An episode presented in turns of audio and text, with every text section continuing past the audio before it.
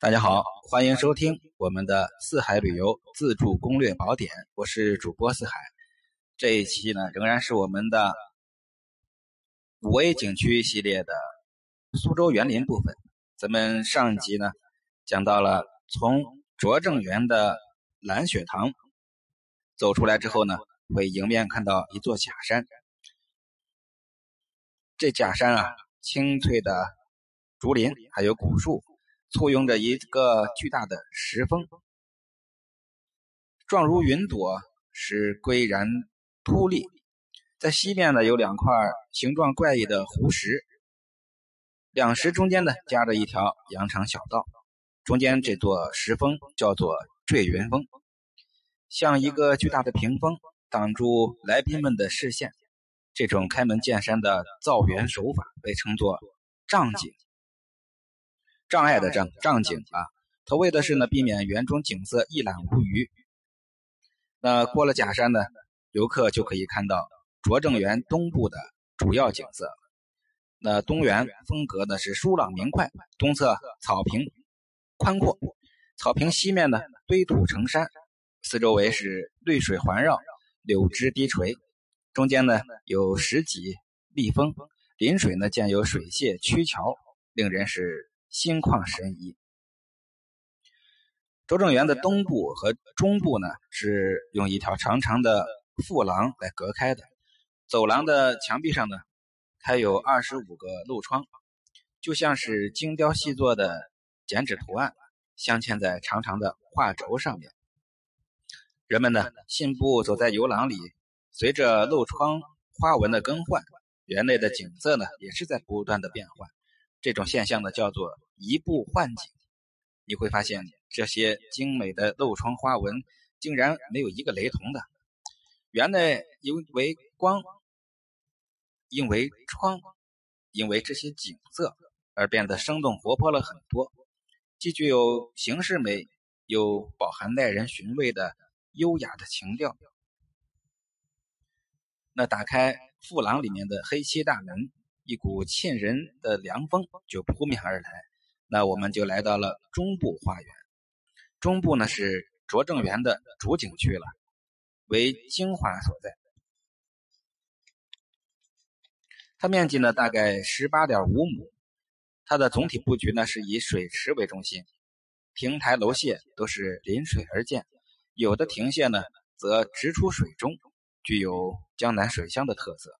池水呢占全园面积的五分之三，池广树茂，景色自然。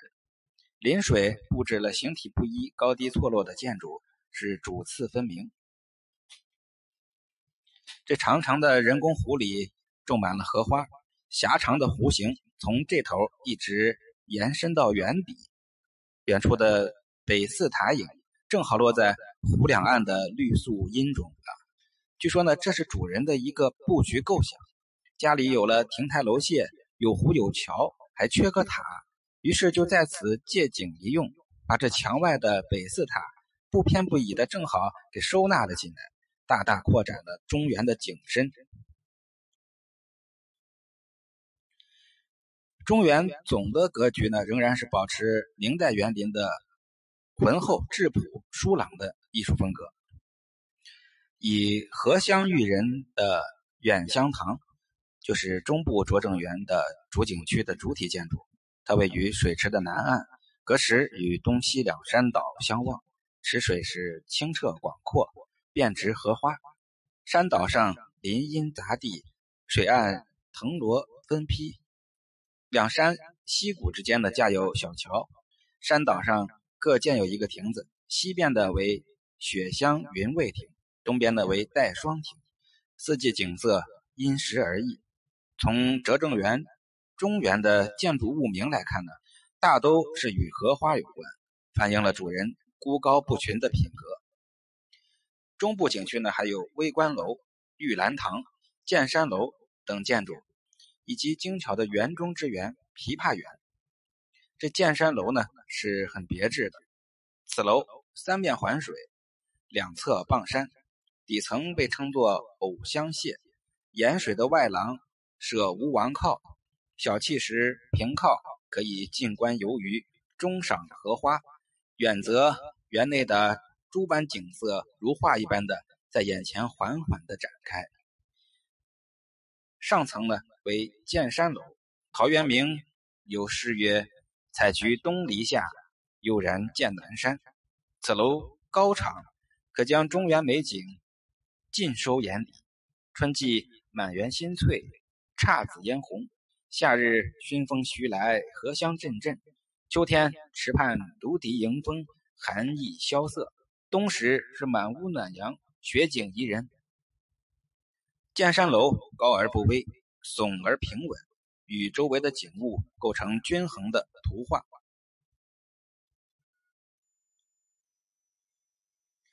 小沧浪是一座三开间的水阁。南窗北栏，两面临水，跨水而居，构成一个娴静的水院。站在小沧浪前往北看，廊桥小飞鸿呢就倒映在水里，水波荡漾，犹如彩虹。这里是观赏水景的最佳去处。琵琶园是中原里的园中之园，因种有枇杷树而得名。它的园门设计的很巧妙，游人走到这里，见到前面一道云墙，两面种有牡丹，正所谓山穷水尽疑无路了。真没有料到，只要再往前走，就可以发现黄石堆砌的假山遮住了旁边的一个门洞。随着人们一步一步走近，门洞就一点一点扩大。到了门口，才发现门洞像一轮明月，镶嵌在白色的云墙上。过门洞后，再往前走，这轮明月又被这边的湖石假山慢慢的遮住了。看着月洞门和牡丹花，不禁使人想到了闭月羞花的典故。拙政园位于苏州城的东北隅，东北街一百七十八号，是苏州现存最大的古典园林。全园呢是以水为中心，山水萦绕，汀榭精美。花木繁盛，具有浓郁的江南水乡特色。下面介绍西园。西园的原名叫补园，面积十二点五亩，它的水面迂回，布局紧凑，依山傍水，建有亭阁。这里主要建筑是十八曼陀罗花馆，还有三十六鸳鸯馆，相当的精巧。两馆呢，实际上是一个馆。南部呢为十八曼陀罗花馆，北部为三十六鸳鸯馆。这是古建筑中的一种鸳鸯亭形式。南厅属于曼陀罗花馆，异于冬春。曼陀罗花呢其实就是山茶花。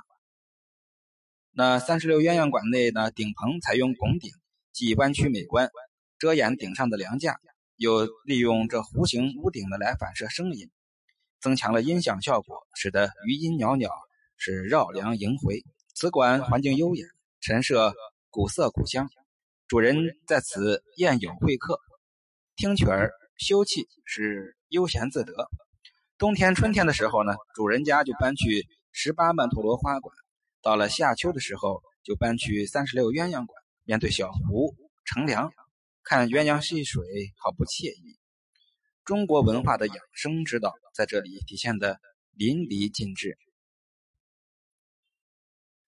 以拙政园为代表的苏州园林，处处充满着诗情画意的青山绿水，时时洋溢着温情脉脉的家庭气氛。全园体现了淡泊明志的人生哲理，正是古人们苦苦追求的人间天堂。让我们这些生活在钢筋水泥丛林的现代人是好不羡慕。那提醒各位啊，第一，拙政园距离狮子林很近，可以一同去游览。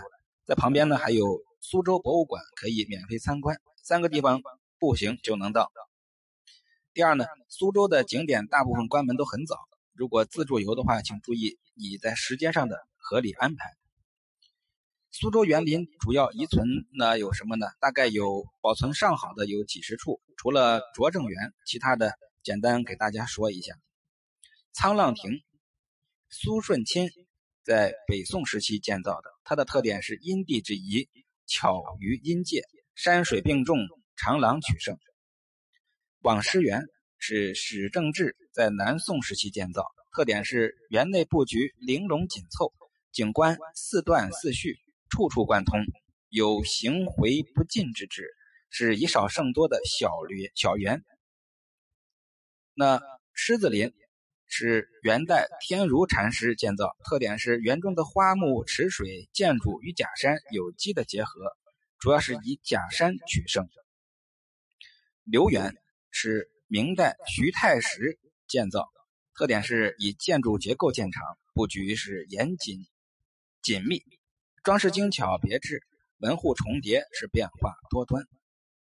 义浦是元祖庚于明嘉靖时期建造，特点是质朴自然，以文取胜。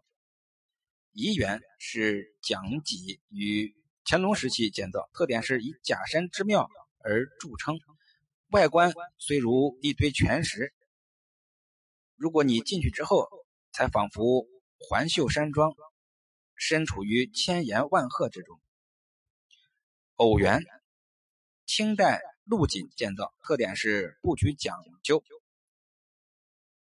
一语的爱情主题。